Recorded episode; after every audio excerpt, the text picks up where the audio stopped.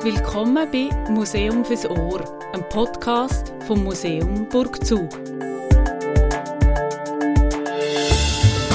Mein Name ist Michelle Jörg und heute geht es in unserer Podcast-Folge um eine Aargauer Familie und wie die die Viehzucht revolutioniert hat. In dieser Folge unserem Podcast wollen wir uns ein bisschen vertiefter mit der aktuellen Sonderausstellung vom Museum Burgzug, nämlich Braunviehzucht, beschäftigen. Beziehungsweise wollen wir eben ein paar von diesen Aspekten ein bisschen genauer beleuchten. Einer davon ist sicher die künstliche Besamung und die hohen Wellen, die die Einführung von dieser künstlichen Besamung geworfen hat und wieso dass sie heute aus der Viehzucht nicht mehr wegzudenken ist. Für das habe ich heute zwei Gäste bei mir. Einerseits den Christoph Schanz, der Kurator der Sonderausstellung, und andererseits den Beat Bechi. Er ist Agrar- und Medizinhistoriker. Herzlich willkommen, ihr beiden. Sorry, Sorry. Schön sind ihr da. Ja, ich würde jetzt eigentlich gerade gerne äh, euch beide das Wort überlassen. Ich bin sicher, der Christoph Schanz hat ganz viele spannende Fragen mit dabei, um uns ein bisschen hier auf eine Reise mitzunehmen durch die Viehzuchtgeschichte vom 20. Jahrhundert. Christoph, bitte. Ja, wenn wir gerade mit der künstlichen Besamung einsteigen, man sagt dieser Technik ja einfach KB, so sagen wir es jetzt auch im Podcast. Um was geht es eigentlich bei dieser Technik? Wo man Stierensperma auf künstlichem Weg auf Kühe überträgt. Woher kommt die die Technik und wer hat es eigentlich erfunden? Ja, also KB ist eben gerade keine Schweizer Erfindung. Um die Jahrhundertwende ist vor allem in Russland im grossen Stil mit Tiersperma experimentiert worden. In der Schweiz hat man erst gegen Ende der 30er Jahre mit den ersten Versuchen zur KB angefangen. Und bei diesen Experimenten hat man eigentlich einfach das Sperma von einem männlichen Tier mit einer künstlichen Vagina oder ähnlichen Instrument aufgefangen und hat es dann mit unterschiedlichen Werkzeugen in die Zucht, also in die Scheide der Kühe oder dort eben auch noch von den Eseln eingeführt. In die Esel, das ist ja interessant.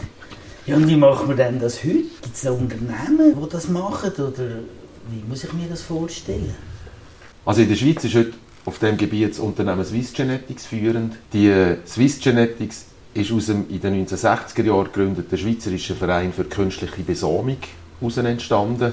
Und bei der Swiss Genetics läuft das heute etwa so ab. Also die Stiere werden aufgrund von ihrem Zuchtwert von sogenannten Sire Analysts, also im Fußball würde man von so etwas wie Talentscouts reden, ausgesucht. Und dann werden meistens etwa 200 Kühe mit ihrem Sperma besonnen. Dann kommen die Stiere in sogenannte Wartestationen, bis die vom Stier besamten Kühe abgekalbert haben. Und da schaut man, wie wertvoll die Kälber genetisch sind.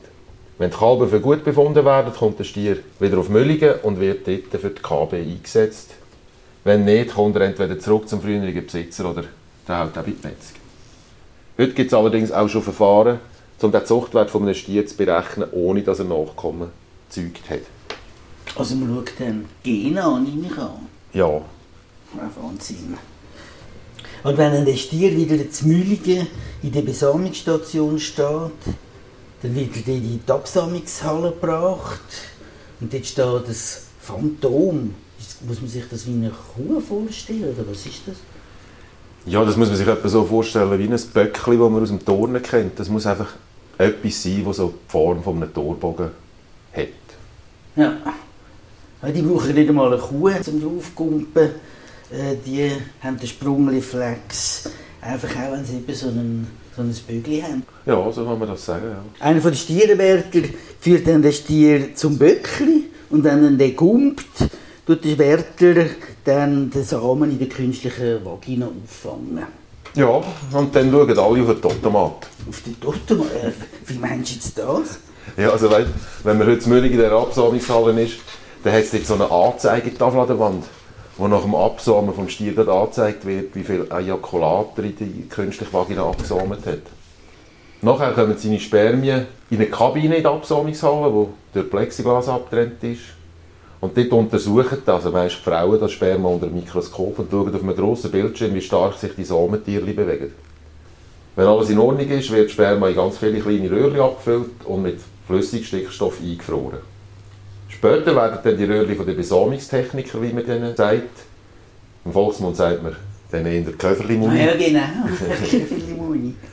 zu den Bauernhöfen transportiert. Das sind die, die mit dem Subaru dann äh, auf Meistens mit einem Subaru und einem grossen Swiss Genetics Kleber an der Tür. Genau. Ja, und wenn dann eine Bäuerin oder ein Bauer das Sperma von einem bestimmten Muni will einsetzen dann wird das Röhrchen mit dem entsprechenden Sperma drin, gerade in einem Behälter, wo eben jeder von diesen Göfferli-Munis im Auto hat, auftaut und dann in die brünstige Kuh eingeführt. Da sind sicher alle mega begeistert gewesen. Das hat die Fortpflanzung äh, vereinfacht im Kuhstall. Man hat keinen Stier mehr gebraucht, der nur teuer ist und auch noch gefährlich. Ja, es ist also gar nicht etwa so, dass alle nur begeistert sind von diesen neuen technischen Nein. Möglichkeiten. Nein. Also, ehrlich gesagt muss man sogar sagen, wenn man die Quellen anschaut, dass eigentlich der Widerstand gegen die neue Technik viel stärker war, also, also der Enthusiasmus, der das ausgelöst hat. Na, das hätte ich jetzt nicht gedacht. Also offensichtlicherweise braucht es ja für die KB viel weniger Stiere. Und die Stierenaufzucht die ist vor allem in den Berggebieten ein sehr wichtiger Betriebszweig. Gewesen. Und darum haben sich dann vor allem auch die Bergbauern, die eben Stiere gezüchtet haben, vehement gegen die KB engagiert. Also Aber darf ich schnell da zwischenfragen? Das war, weil die Angst hatten, dass ihnen ähm, sozusagen die Felder vollschwimmen und sie nachher kein Einkommen mehr haben, weil sie ihr Geld mit dieser Stierenzucht verdient haben. Genau, ja, weil das für sie wirklich ein sehr wichtiger Einkommenszweig ist, die Stiere aufzuziehen, zu züchten und nachher dann eben auch im Natursprung einzusetzen und ein Sprunggeld zu Ja. verlangen. Okay. Ja, und aber auch die Zuchtverbände sind also sehr vehement dagegen gewesen. Wieso denn Zuchtverband? Das ist ja gespässig. Man muss meinen, die sind für KB. Die neue Technik hat doch viel schnellere Zuchtfortschritt ermöglicht, oder nicht? Ja, das ist natürlich immer, wie immer bei dem Fortschritt die Frage, was denn genau ein Fortschritt ist. Also es verändert sich sicher sehr viel, aber KB ist eine, eine Technik wie viele andere Techniken, die auch sehr offen ist für verschiedene Verwendungsweisen.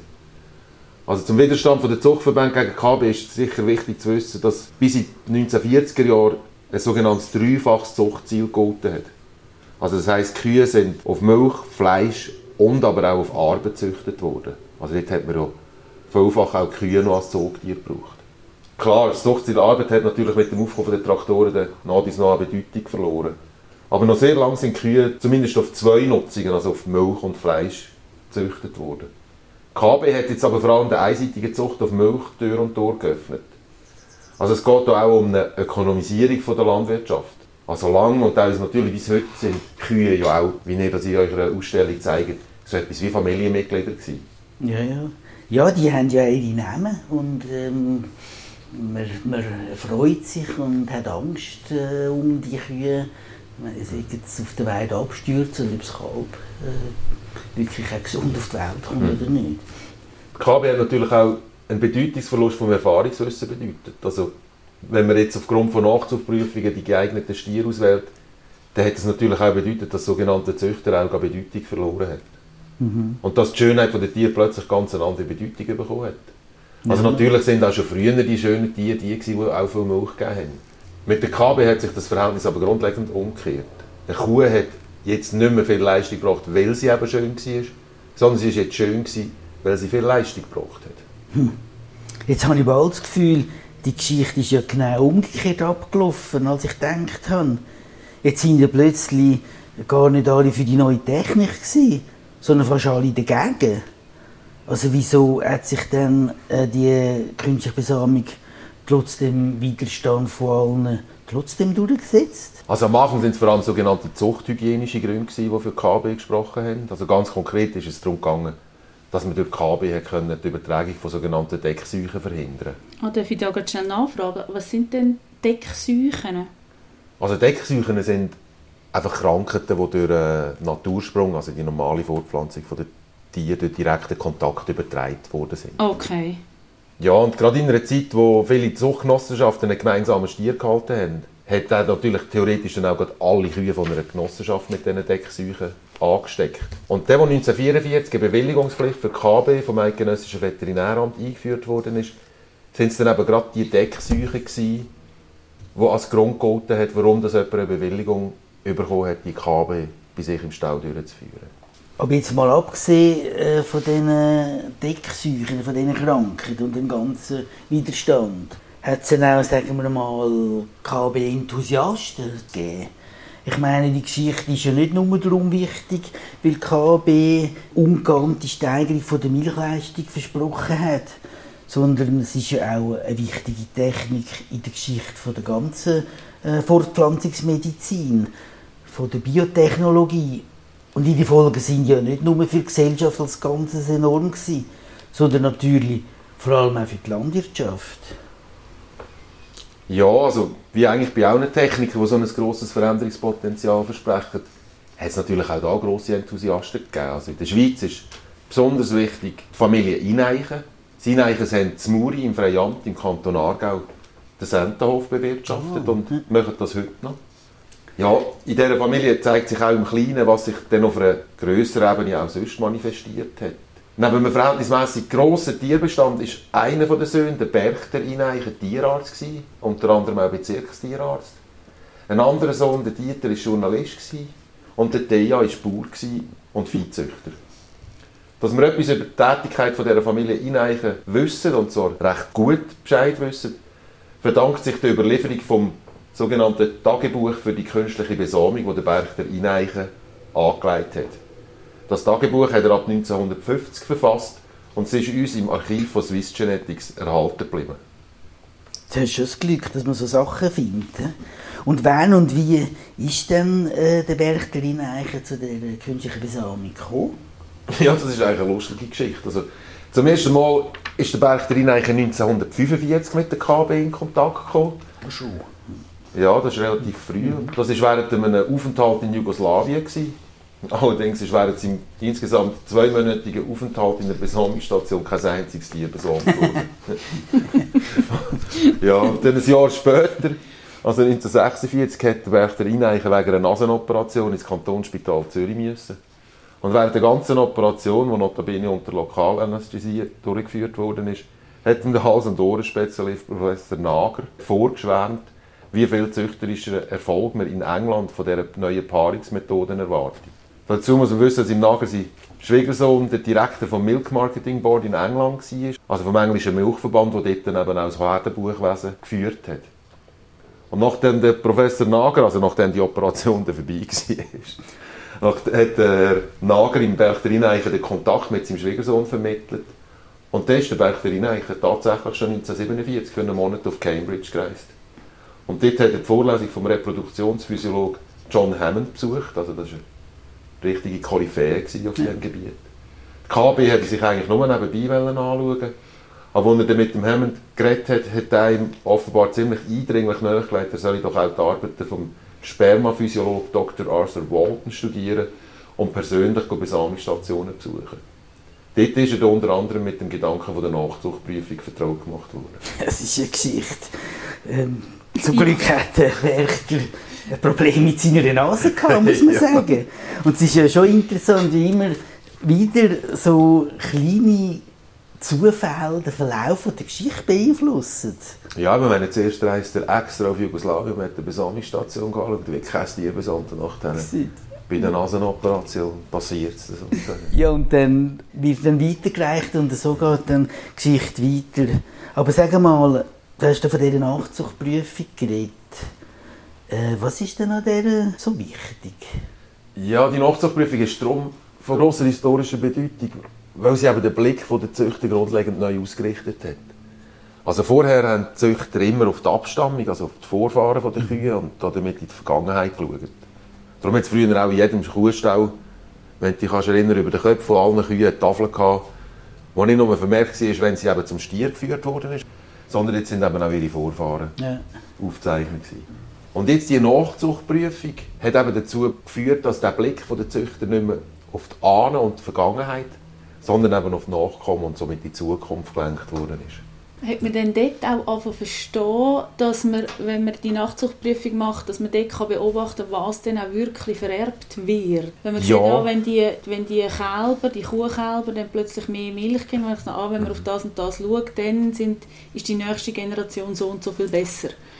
Ja, einerseits hat man gesehen, was wirklich vererbt wird und man hat aber auch gesehen, wie gut, also wie stabil dass das vererbt wird. Also, es ist ja nicht einfach nur zufällig quasi ein Kälbchen hat eine höhere Milchleistung gehabt, sondern man hat wie eine gewisse Sicherheit gehabt, dass die Vererbung eben quasi durchs Band so erfolgt. Okay, dann haben wir gewusst, okay, wenn man, wenn man diesen Stier nimmt, sind zum Beispiel, wird die Milchleistung um so und so viel gesteigert oder ähm, das Fleisch wird, ist ähm, so und so viel mehr und dann hat man gewusst, ah, mit dem Stier erreicht man das Resultat. Ja. Ja, Okay. und am Anfang ist es wirklich vor allem einfach immer um die Milchleistung vor allem gegangen, wenn man das halt so gut kann messen Ja. ja, weil man wahrscheinlich auch keine anderen Möglichkeiten hatte, technische, um überhaupt auszuwinnen. Und dann hat man das genommen, was man gäbig hätte können, auch Ja. überprüfen. Ja, man Ja. hatte sicher auch noch so Exterieurmerkmale, die man hat können, eben auch messend. Also Mhm. Grösse und so. Größe, was- Beckenstellung, Beinstellung, so Sachen. Einfach alles, was man Ja. Visuell und durch messende Verfahren hat können. Ja. Aber wenn ich jetzt zu den Blüdern zurückgehe, reineichen, ist es glaube ich noch nicht so weit gewesen. Die, die haben ja dürfen besamen wegen, wegen der Verhinderung von der, von diesen Decksäuchen. Wie ist denn das jetzt weitergegangen? Ja, also gerade nach der Rückkehr von Berchter von seinem Forschungsaufenthalt in England hat ihm sein Vater, also der Franz Ineich, erlaubt, Kühe in einem von seinen beiden Ställen künstlich zu besamen. Und das ist eben gerade dank einer zufälligen Banginfektion, also dank eben so einer Deckseuche, der im September 1947 vom Eidgenössischen Veterinäramt erlaubt wurde. Schon wieder so ein Zufall, der das beeinflusst. Ja gut, bei diesem Zufall ist man auch nie sicher, ob es nur ein Zufall war oder äh, Ob man ein bisschen nachgeholfen hat. Aber ist jetzt natürlich historisch nicht nachzuverfolgen, ob das tatsächlich der Fall war. Aber hat sich Aber- einfach gut ergeben. Genau, und er hat können die Kühe künstlich besamen. Ja. Und das ist vor allem auch darum möglich gewesen, weil im Kanton Aargau zu dieser Zeit auch noch sonst viele Deckseuchen umgegangen sind.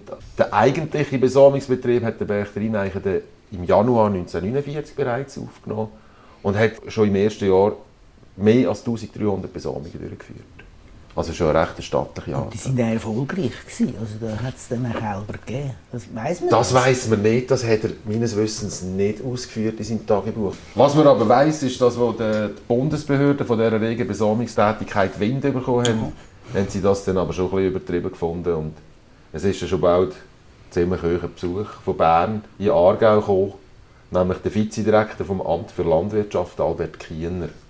Der hat etwa die ziemlich pointierte Ansichten vertreten. Also einmal soll er gesagt haben, die frühere Haltung der KB gegenüber die so zu bagatellisieren und die Fortpflanzungsmethode ins Lächerliche ziehen, sei in einem Selbstbetrug gleich gekommen, das sei also wie Morphium, das man den Züchter eingespritzt hat. Zudem handelt es sich bei der natürlichen Paarung auch um eine unglaubliche Verschwendung von Samen. Der Stier produziert Millionen von Samen durch eine einzige Genüge für eine Befruchtung. Und, also man muss sich jetzt in die Zeit versetzen, also wir befinden uns in der Zeit vom Kalten Krieg, hat der Kiener auch gesagt, die KB sei für die Viehzucht das, was die Atombombe für die moderne Kriegsführung bedeutet. Und es sei symptomatisch, dass die Schweiz das einzige Land in Westeuropa sei, wo die Neuerung bisher nicht angewendet hat. Das sind schon krasse Worte, die er braucht. Aber es ist schon so, der Kiener war eigentlich einer von Enthusiasten, gewesen, die die haben wollen. Ja, also er hat sich natürlich gehütet, das allzu offen auszusprechen. Sagen wir es mal so, wenn er bei der Braunviehzüchter war, war er ein bisschen zurückgehalten. Bei den Fleckviehzüchtern hat er eher getraut, seine positive Einstellung dem gegenüber kundzutun. Aber er hat auch sehr abwägend müssen als Bundesbeamter, dass das nicht zu fest Ja. aufkochen. Ja, und also, obwohl sie die Abteilung für Landwirtschaft somit durchaus zustimmende Voten zur KB gegeben hat, ist die KB auch in den 1950er Jahren weiterhin bewilligungspflichtig geblieben. Darum hat das Eineichen im Kampf um die Legalisierung der KB auch zu weiteren Mitteln gegriffen, unter anderem publizistische. Wie erwähnt, war ja der Dieter Eineichen Journalist gewesen. Und in der Nationalzeitung Basel hat er dann am 10. Juli 1951 anonym einen Artikel verfasst mit dem Titel In unserer Landwirtschaft lassen sich mehr als 50 Millionen einsparen, Ausrufezeichen. In dem Artikel hat er behauptet, dass in der KB ein enormes Rationalisierungspotenzial stecke. Der Zuchtverband hat er namentlich einen Mangel an gesamtwirtschaftlichem Denken vorgeworfen und sie sagen auch heute noch nicht an einem hohen oder möglichst hohen Milch- und Fleischertrag interessiert, sondern sie haben immer noch das Zuchtziel, die Schönheit des Viehs. Aber ist ja noch spannend, dass er das dann anonym gemacht hat. Ist also doch ein bisschen heißer gewesen, wenn er jetzt dort seinen Namen drunter geschrieben hat, vor allem weil ja sein Bruder da ähm, bekannt war, hart an den Grenzen vom Legalen zu äh, arbeiten. Ja, also ich finde es wirklich auch bezeichnend, dass der Artikel anonym publiziert wurde. Man weiß ja nur im Nachhinein, weil der, der Berchter Reineicher der in seinem Tagebuch für künstliche Besamung auch reinkopiert hat und eben geschrieben hat, dass das von seinem Bruder ist. Mhm. Ich meine, das zeigt die Stimmung und wie mhm. mit wie harten Bandagen und die Technik gekämpft wurde. Also wenn man nicht mhm. mal getraut hat, seinen Namen zu einem so einem Artikel hinzuschreiben, ist ja das, also man zeigt fast mehr aus, als überhaupt der Inhalt von dem Artikel. Ja. Und es zeigt auch, dass das nicht nur um einen Diskurs innerhalb der Landwirtschaft ist. Wenn das in der Nationalzeitung kommt, dann geht das in die breite Bevölkerung. Also wird das dort auch in irgendeiner Form diskutiert. Es zeigt einfach, dass es da um Landwirtschaftspolitik ja. geht und eigentlich um Wirtschaftspolitik im Ganzen. Also, es geht um die ganze Rationalisierung und Ökonomisierung. Und gerade in den 50er Jahren, wo man einfach denkt, man kann jetzt alles eigentlich auch nach einer industriellen Logik mhm. optimieren und verbessern ja, es ist wirklich eingebettet in eine breite Bewegung, wo, wo sich sehr vieles verändert. Das ist schon interessant, weil eigentlich fast gleichzeitig kommt ja das Landwirtschaftsgesetz, das Neue, wo ja eigentlich im Geist von der geistigen Landesverteidigung funktioniert und also auf, auf totale Selbstversorgung und so ich weiß nicht, das ist auch da ähm, quasi ein Graben zwischen den Fortschrittsgläubigen und denen, die halt noch so ein bisschen im Alten verharren. Ja, aber es ist einerseits nach dem Zweiten Weltkrieg, wo man einfach die Erfahrung gemacht hat, dass es plötzlich zu wenig oder knapp Lebensmittel um mhm. Gleichzeitig ist mit den 50er Jahren natürlich die extreme Aufbruchstimmung. Und das hat natürlich zu unglaublichen Spannungen geführt. Also wenn man einerseits vor dem Hintergrund des Zweiten Weltkrieg und dieser Mangelerfahrung und andererseits vor dieser Utopie von unbegrenztem Wachstum steht. Mhm. Mhm. Ja, das stimmt, Bauern in einem totales Spannungsfeld. Mhm. Also, ich weiß nicht, ob ich hier hätte wollen, Bauer sein in den 50er Jahren? ich weiß es nicht, aber dort hat er über KB so einen Podcast machen. es ist ja noch weitergegangen, oder, mit diesen, mit diesen Publikationen? Ja, also das Blätterrausch ähm, hat insbesondere natürlich bei den Zuchtverbänden also garnischte Reaktionen ausgelöst. Also trotzdem, oder gerade darum hat am 23. April 1953 in der Nationalzeitung ist nochmal ein Artikel erschienen. Auch vom Dieter auch vom Dieter. Ja. Auf jeden Fall hat der Titel geheißen «Der Munikrieg in der neuen Phase». Uh. Und auch der Artikel hat für rote Köpfe vor allem beim Braunviehzuchtverband gesorgt. Und die Brüder jetzt vom Dieter, äh, haben die munter weitergemacht oder wie ist das weitergegangen? Ja, die hat schon ziemlich munter weitergemacht. Also, obwohl der Berchter hat im Frühling 1953 erfahren, dass eine strafrechtliche Untersuchung gegen ihn eingeleitet wurde, sei wegen angeblicher Schwarzbesamung im oberen Freiamt. Und auch 1956 ist ihm wieder eine Bestrafung angedroht worden, wenn er in Betrieben besame, wo keine Bewilligung von Bern vorliegt. Aber trotz all diesen angedrohten strafrechtlichen Konsequenzen ist dann 1957 die lose organisierte Arbeitsgemeinschaft zur Bekämpfung der Trichomonadenseuche in der aargauischen Besamungsgenossenschaft überführt worden. Also kann man sagen, die Arbeitsgemeinschaft ist eine Deckorganisation, dass man weiter künstlich besamen ja, ich meine nur schon der Titel, dass es um die Bekämpfung von der Trichomonade geht. Also hat man einfach wieder die Deckseuchen als Anlass genommen, um weiterhin dürfen besamen. Ja. Aber wir haben natürlich schon lange nicht mehr nur die Tiere künstlich besamt, die tatsächlich eine Deckseuche hatten. Mhm. Ja, und zugleich hat man dann auch in der Heil- und Pflegeanstalt Königsfeld eine provisorische Besamungsstation eingerichtet. Nachdem 1960 die Schweizerische Arbeitsgemeinschaft für künstliche Besamung gegründet worden ist, ist der Berchter Reineichen von 1964 bis 1982 Stationsleiter in Müllingen. Also das ist die, die es heute immer noch gibt und das ist immer noch die, die heute im Betrieb ist? Ja, es gibt mhm. heute meines Wissens drei Besamungsstationen von der Swiss Genetics. Mhm. Und Müllingen ist einfach die wichtigste in der mhm. Deutschschweiz. Ja, okay. Also ist er eigentlich voll rehabilitiert gewesen, wenn man so will, oder ähm, hat ihn anerkannt als der, der am meisten Erfahrung wahrscheinlich hat? Ja, also das ist sicher.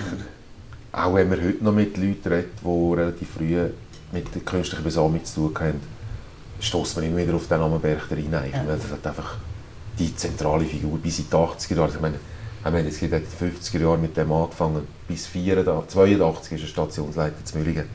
Ist mit Abstand die wichtigste Figur, zumindest ja. sicher in der Deutschschweiz, was künstliche Besamung betrifft. Ja, und gerade in dieser Zeit, wo, wo die Techniken quasi durch die Decke gehen, wo, ja. wo, also wo immer neuer, man kann Zuchtwerte anfangen berechnen, man kann immer mehr besamen. Aber was ja noch auch interessant ist, man hat ja hier lange einfach, man hat die, die Samen entnommen vom Stier und hat eigentlich mehr oder weniger auf der Stelle müssen dann Kuh, die in der Nähe ist, besamen. Und dann kommt ja dann erst später, in den 60er Jahren, kommt die Möglichkeit, dass man die Samen tiefgefriert in flüssigen Stickstoff. Was hat das denn eigentlich bewirkt, dass Kühe, auch die, die im Kanton Zug waren, können besamen Was hat das für zuchtführende Auswirkungen gehabt? Eigentlich ist das revolutionäre Potenzial von dieser Technik erst mit dieser Tiefgefriertechnik überhaupt möglich geworden. Ich meine, mhm. vorher hat man es halt einfach künstlich übertragen, aber das hat ja züchterisch noch nicht so viel verändert, wie man jetzt durch Natursprung oder durch eben KB eine Kuh besomt hat.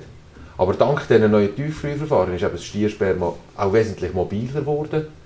Also man hat es nicht nur über größere räumliche Strecken können transportieren sondern eben auch über größere Zeiträume. Und das ist eben das Entscheidende. Absolut grundlegend ist die neue Möglichkeit gewesen, dass man jetzt auch Sperma von Stieren können brauchen, die vielleicht eben schon tot waren. Aber von denen, wo man eben gewusst hat, dass sie einen höheren Zuchtwert haben. Also, dass sie gute Nachzucht hinterlassen haben. Und die Toten, oder auch Lebendigen, aber vor allem auch die toten Tiere, haben jetzt auch dank neuer Möglichkeiten bei der Verdünnung und Portionierung von Stierensperma fast unendlich viele Nachkommen können zeugen. Also kühltechnisch haltbar gemachte Substanzen, die man in einer unbestimmten Zukunft kann wiederverwenden kann, lösen eben auch die strikte Trennung von Vergangenheit, Gegenwart und Zukunft auf. Ja, man könnte wahrscheinlich sogar sagen, zwischen Leben und Tod. Boah, mit dem Gefriertank wird es jetzt dann schon gleich mal grundsätzlich äh, und schon fast philosophisch. Da tut man ja Zeit und Raum ähm, völlig äh, durcheinander bringen. Ja, mir kommt jetzt auch noch mal ein das in den Sinn, was du vorher zitiert hast vom äh, Kiener, wo er gesagt hat, das sei ja so eine totale Verschwendung. Also man hat ja jetzt da mit einer Portion Sperma von einem Stier einfach, anstatt einfach eine Kuh können, x Kühe besamen. Ja, es kommt einem bald vor, wie, dass wenn der Stier schon ejakuliert, jetzt muss fast jeder Samenfaden ausgenutzt werden. Mhm. Und die haben natürlich dann auch immer daran herumgeschrieben, wie viel Spermien jetzt in so eine Dose überhaupt reinkommt. Ja, wahrscheinlich auch muss kommen, weil wenn nur noch eins drin wäre, würde es unter Umständen aber gleich nicht, oder die Wahrscheinlichkeit, dass es dann gleich nicht funktioniert und die Kuh gleich nicht trächtig wird, dann eben zu hoch ist. Mhm. Oder? Ist dann einfach so ein Tüfteln an dieser Grenze, wie viel braucht es und wo fängt eben die Verschwendung an? Mhm. Ja. Ist denn das Tiefgefrierverfahren das die Technik gewesen, die dann der KB zum Durchbruch verholfen hat? Ja, also ich denke, das Tiefgefrierverfahren ist sicher ein ganz entscheidender Moment. Mhm. Man muss aber auch sehen, dass es natürlich im Zusammenhang mit anderen Entwicklungen in der Züchtung stattfindet. Also es kommt dann auch eine neue Form von Genetik auf, also die sogenannte Populationsgenetik. Bei dieser Veränderung hat es sich nicht nur um eine theoretische Neuausrichtung von der Vererbungslehre gehandelt, sondern sie ist eben Hand in Hand mit der Entwicklung von neuen Technologien gegangen. Namentlich von neuen Lochartensystemen, EDV-Anlagen und Grossrechnern. Kaum jemand, der uns zuhört, ist sich wahrscheinlich bewusst, dass die Viehzuchtverbände zu den wichtigsten Kunden von Rechenzentren wie etwa dem von der ETH gehört haben. Also, die Viehzucht ist seit den 1960er Jahren zu einer zutiefst mathematischen Angelegenheit geworden. Oder wie es schon anlässlich von der Beratung über die Verordnung zur Rindvieh- und Kleintierzucht Ende 1960er Jahre geheißen hat, ich zitiere jetzt aus, der, aus dem Entwurf, das Züchtergespür wird wenn nicht ersetzt, so doch ergänzt durch die Rechenmaschine. Jahrzehntelang hochgehaltene Begriffe wie jene der Rassenreinheit werden auf ihren eigentlichen genetischen Sinn hin geprüft. Der Computer hat recht eigentlich den Weg eröffnet, die Erkenntnisse der Populationsgenetik für die Praxis fruchtbar zu machen. Willst du behaupten, dass man Ende der 1960er Jahre noch sogenannte reine Rassen gezüchtet hat? Wenn ich heute die Landschaft laufe und eine Kuhweide sehe, dann sind ja die Kühe meistens völlig vermischt, schwarze Jackete, aber völlig unterschiedliche Tiere. Also man hat noch von reinen Rassen geredet. Ja, bis Ende 60er Jahre war in der Schweiz also ganz klar, gewesen, dass die ganze Schweiz in sogenannte Rassengebiete aufgeteilt ist. Man hat ganz klare Rassengrenzen, die sind auch wirklich auf der Karte noch eingezeichnet. Gewesen. Man hat vier Rassengebiete gehabt, nebst dem Braunviehzuchtgebiet in der Zentral- und Ostschweiz sowie Graubünden und Tessin, hat es in der Westschweiz das Fleckviehzuchtgebiet gegeben, sowie das Gebiet von der Freiburger Schwarzflecken und der Iringer im Wallis. Ja. Auch bei anderen Tieren hat man bis in die 70er Jahre ist das nicht denkbar gewesen. Also auch Säue hat man niemals verschiedene Rassen geritzt. Das ist ja auch noch spannend, weil was die Kühe unterscheidet, ist ja in erster Linie ihr Äußere, beziehungsweise nicht Ja. einmal das Gesamtäußere, sondern ihre Farbe. Und die hat ja wahrscheinlich mit ihrer Leistung, sei es als Fleisch oder als Milchlieferant, nichts zu tun. Also dort hat man auch aufgrund von reinen Farbmerkmalen angefangen, so Rassen bilden, wo ja wo man sagt, vielleicht hat es jetzt im Nachhinein, oder, mit all diesen Daten und dem Wissen, das man hat aus der Genetik, viel gescheitere Faktoren gegeben, um die Rassen zu züchten. Aber man ist damals halt wahrscheinlich einfach, weil man nichts anderes gewusst hat, auf die Farbe gegangen. Ja, Darum gibt es jetzt die braunen und die gescheckten. Also für die Identität ist sicher das mit mit der Farbe das absolut entscheidende Merkmal gewesen. Das heisst, äh, die Hochleistungsrasse wie die Holstein, das hat es vorher noch gar nicht gegeben, bis Ende 60er Jahre. Nein, bis Ende 60er Jahre ist das auch noch fast undenkbar gewesen. Also es hat, als einzige Ausnahme ist in den 1950er Jahren bereits im Rassengebiet vom Schwarzfleckvieh, also von der Freiburger, aufgrund von einer schlimmen Erbkrankheit, wo einer von den wenigen Stiere in dieser doch eher kleinen Population vererbt hat, hat man dort dürfen Friesenstiere importieren. Also das sind der Ali und der Albert gewesen. und es zeigt nur schon, wie spektakulär das, das muss gewesen sein, weil es gibt sogar einen Film, wo der Ali und der Albert eben zu Freiburg am Bahnhof ausgeladen werden. Und erstens hat man einen Film gemacht und das war also wie ein Volksfest. Da, ist, da sind alle schauen, wie jetzt da plötzlich mal andere Kühe oder eben andere Stiere überhaupt mal durch, durch die Stadt laufen. Ja, das ist schon Aber also sonst war es nicht erlaubt, gewesen, ausländische Stiere, Kühe oder Kälber oder Sperma zu importieren. Okay, also es war nicht einmal erlaubt, gewesen, eine gemischte Herde zu haben für einen Bauer. Nein, das wäre, also es ist undenkbar, also dass eine Kühe von verschiedenen Rassen im gleichen Stall gehabt, also das wäre unvorstellbar. Okay. Und die Bauern haben sich nicht gewehrt. Ich meine, die, haben ja, die Bauern haben ja müssen ein äh, leistungsfähiges Tier haben. Und, und die Farbe ist ja, kann ja dann nicht gleich sein. In dieser Zeit hat man natürlich fest daran geglaubt, dass eben Reinrassigkeit oder eben die sogenannte Linienzucht das A und O ist für eine Hochleistungszucht. Und Kreuzen, das ist undenkbar gewesen, wenn man oder die reine Linie zerstört hat. Aber da hat man eben genau die Sicherheit, die man vorhin davon geredet hat, von der Vererbung, verloren. Man hat dann nicht mehr gewusst, was nachher von diesen Tieren genau vererbt wird. Also es hat natürlich auch mit Sicherheit zu tun. Also die Vererbungssicherheit ist gestiegen, aber ist dann nicht auch der Genpool kleiner geworden? Also ist dann nicht auch, wenn man immer so ein bisschen in der gleichen Linie gezüchtet hat, das Problem irgendwann gesehen, dass die Inzucht zu gross geworden ist? Ja, das ist natürlich ein Problem gewesen, aber sagen wir so, sobald die reine Zucht funktioniert, dann ist es eben Linienzucht. Und wenn es zu Missbildungen kommt, ist es Inzucht. Aber das Prinzip ist eigentlich genau das Gleiche. Schlaumeierisch. es ist, ja, Eben, die Bauern haben ja zum Teil die Probleme gesehen mit der Inzucht und dieser Reinrassigkeit. Hat es noch einige gegeben, die sich da gewehrt haben oder dann etwas anderes wollen machen ja, die hat es natürlich schon auch gegeben. Also es hat eben nicht nur einen Munikrieg in der Schweiz, sondern auch einen Krieg von den Kühen, wie der geheissen hat. Also eigentlich hat er des Vaches geheissen, weil er sich vor allem in der Westschweiz abgespielt hat. Der sogenannte Krieg hat zwischen 1964 und 1967 getobt. Also die Wattländer Bauern haben vor allem Montbéliard-Rinder und auch Samen im Jura illegal aus Frankreich eingeführt. Also eine ausländische Rasse quasi. Ja, genau. Also nicht nur andere Rassen, sondern vor allem eben auch noch ausländische Rassen. Ja, und auch wenn sich der Konflikt vornehmlich im Gebiet von der Fleckviehrasse angespielt hat, hat man das Treiben auch von hier, also von Zog aus, genau beobachtet. Der Braunviehzuchtverband hat sich fürchterlich darüber aufgeregt, dass es offenbar salonfähig geworden sei, in der Presse den Schmuggel von Kühen, Kälbern und so als mutige Taten hinzustellen, obwohl das eben komplett illegal sei.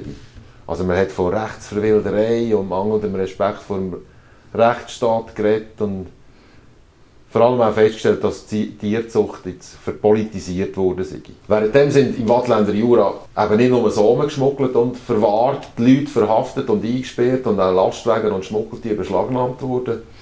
Zum Höhepunkt von diesen Auseinandersetzungen sind zuerst 46 Kühe und Rinder von der Montbéliard-Rasse nach dem illegalen Grenzübertritt auf Schweizer Boden durch die Zollorgane und einem starken Aufgebot von der Gendarmerie vom Kanton Watt nach Frankreich zurückgetrieben und dort vom französischen Zoll beschlagnahmt worden. Das klingt jetzt so technisches Protokoll. Man hat einfach die Kühe über die Grenze getrieben und, und da sind Zöllner gestanden und haben Genau, die das wieder ist- zurück, Das zurückgejagt. ist, muss gewesen sein wie Räuber und Boy. ja, nachdem der Fleckviehzuchtverband im April 67 die Aufhebung von der Rassengrenze denen zugestimmt hat, kann dann eigentlich ja, sozusagen der 16. Mai 1967 als endgültige Aufhebung von der Rassengrenze betrachtet werden. An diesem Tag ist es zu einer, ja, man könnte fast sagen, rituellen Beerdigung von der Rassengrenze in der Schweiz gekommen. Den Preis dafür haben allerdings ausländische Kühe gezahlt. Sozusagen als Sühneaktion sind an diesem Tag zu Lausanne zahlreiche Schmuckelkühe abgeschlachtet worden. Also von diesen Montbéliard. Ja. Ja, und zu dem Ereignis haben sowohl der Fleckviehzuchtverband wie auch der Braunviehzuchtverband ein Glückwunsch-Telegramm an den Direktor von der Oberzolldirektion und den Direktor vom Eidgenössischen Veterinäramt geschickt. So dazu ist in einem Protokoll zum Jahr 1967 beim Braunviehzuchtverband vermerkt, Zitat, ein wichtiges Ereignis war das Abschlachten der Schmuggeltiere im letzten Frühjahr. Da hat man gemerkt, dass es noch eine staatliche Autorität gibt. Das ist ja unglaublich. Das ist etwas, was man sich ja heute nicht mehr könnte vorstellen könnte. Man hat das Gefühl, wir reden jetzt wirklich von einer Geschichte, die sich vor 200 Jahren oder so Ja. abgespielt hat. Aber jetzt hier reden wir vom Jahr 1967, wo Ja, ja. uns aber gleich auch schon sehr fremd vorkommt. Aber sag mal, äh, äh, bei den braunen Kühen. Ich habe ja auch mal äh, braune Kühe gezüchtet und gebaut. Aber ich habe nicht nur original braune gehabt, sondern es hat auch so Braunswiss gegeben. Das sind solche magere Milchläden. Wie ist denn dazu gekommen, dass auch Braunviehzüchter solche ausländische Rassen wie die Braunswiss eingekreuzt haben? Ja, das ist ein, ein heikles Thema. Aha. Also, ob jetzt so wirklich ausländische Rassen oder sogar andere Rassen eingekreuzt worden sind, ist es so ein bisschen umstritten. Aber was man sicher kann sagen ist, dass auch die Braunviehzüchter in den 1960er Jahren nach allen möglichen Wegen gesucht haben, um die Milchleistung für ihre Kühe zu steigern. Also jetzt mal ganz abgesehen von der KB, die dann auch legal geworden ist. Auch sie sind langsam aber sicher vom Weg von der Einzucht abgekommen und ja, haben sich überlegt, ihre Kühe mit anderen Rassen zu kreuzen. Also zum genau sein hat man bei den Braunviehzüchtern dann auch nicht von Kreuzungsversuchen, sondern von Interzuchtversuchen geredet. Das ist schon so eine Schlaumeierei. Ja, man hat das Braunvieh, also das, was man heute als Originalbrauni würde bezeichnen, mit amerikanischem Braunvieh, also Brown Swiss, kreuzen. Beim Braunviehzuchtverband hat man allerdings eigentlich nicht damit gerechnet, dass sich die Brown Swiss würden durchsetzen In einem Protokoll zu diesen Versuchen heisst es nämlich, man könne mit einem Interzuchtversuch mit Brown Swiss mit Vergnügen entgegenschauen. Es könne damit bestenfalls zweierlei bewiesen werden, nämlich, dass wir solche Einkreuzungen nicht brauchen. Und andererseits können wir aber auch zeigen, dass wir jedem Fortschritt gegenüber offen sind und auch von dem profitieren, wenn Erreichs nicht zerstört werde. Zugleich sind die Interzuchtversuche aber vor allem als theoretische Spielereien abgetan worden beim Braunviehzuchtverband. Und Tierzucht in der Praxis ginge eben ja nicht nach den Büchern. Und darum würde das auch sicher nie wirklich eine Rolle spielen in der Praxis. Du sagst, es war ein Interzuchtversuch. gewesen. Die Braunswiss sind ja gewesen, die man Ende 19. Jahrhundert von der Schweiz in die USA exportiert hat. Und dort hat man einfach einseitig auf Milchleistung gezüchtet. Übrigens auch recht inzüchtete Tiere. Man hat ja nur, äh, ich weiß nicht mehr genau wie viel, übergenommen. Und hat die dann jetzt in den 60er Jahren wieder zurückgeholt. Dann darf ich da vielleicht ein bisschen eine ketzerische Frage zwischen deinen stellen, weil weiss man denn, ob denn in der Zeit, wo die äh, Brown Swiss in Amerika gezüchtet wurden, sind nicht andere Rassen eingekreuzt worden sind dort und es jetzt halt gleich nicht im Ganzen so rein ist, wie man das vielleicht gerne hätte. Das hat eben genau zu den grossen Konflikt geführt. Also weil zum Beispiel der Willy Engler, einer der wichtigsten Braunviehzüchter im ganzen 20. Jahrhundert, der hat eben immer behauptet, sei Jersey eingekreuzt worden. Das Und ist, das eine ist natürlich äh, Milchrasse, wo, wo sehr auf Milchleistung und, und Milchfett äh, gezüchtet ist. Ja. Ja, das ist natürlich also es ist ein riesiger Konflikt, ob jetzt da wirklich nichts eingekreuzt worden ist oder nicht. Ich meine, auch wieder vor dem Hintergrund, wo wir vorhin geredet haben, mit dieser Reihe. So. Ich meine, heute kann man das gar nicht mehr verstehen, dass man da so ein riesiges Theater drum macht, wenn jetzt da vielleicht noch ein bisschen Jersey-Blut drin ist. Aber es ist einfach, wie 100 Jahre hat man einfach das Ideal von diesen reinen Rassen gehabt. Mhm. Ja, wenn, wenn man weiter zurückschaut, dann hat es ja sowieso in dieser, auch in gan- in dieser sogenannten reinen oder Originalbraunvieh, das sind Schläge die man überhaupt erst zur Rasse gemacht hat. Das war ja nicht eine reine Population, die man dann einfach Mhm. gehegt und gepflegt hat, sondern das ist ja, die Rasse ist ja das Produkt von dieser ganzen Züchtungsarbeit. Mhm. Ist schon noch interessant. hä? Und, und heute fängt sich jetzt dann wieder so ein bisschen auflockern. Genau, heute ist es genau in die, Gegen, heute ist es genau in die Gegenrichtung gegangen. ja. Ja, und es geht ja nicht nur auf, dass man Tiere ähm, mischt in der Herde, sondern man mischt ja sogar heute. Ja. Äh, es gibt ja, Ja. heute den Silian. Der Silian ist ein Stier, den es nicht gibt. Nämlich, das ist, äh, ich würde fast sagen, ist ein Cuvée oder ein Assemblage, wie beim Wein. Nämlich, es ist äh, eine Mischung von drei Stierenrassen. Und er heisst Milan Wildesi, ist ein Simmentaler, der Li ist ein Limousin und der An ist ein Angus. Also drei verschiedene Rassen. Und man hat die Samen tut man mischen, ähm, in der Hoffnung, dass die unterschiedlich lang leben.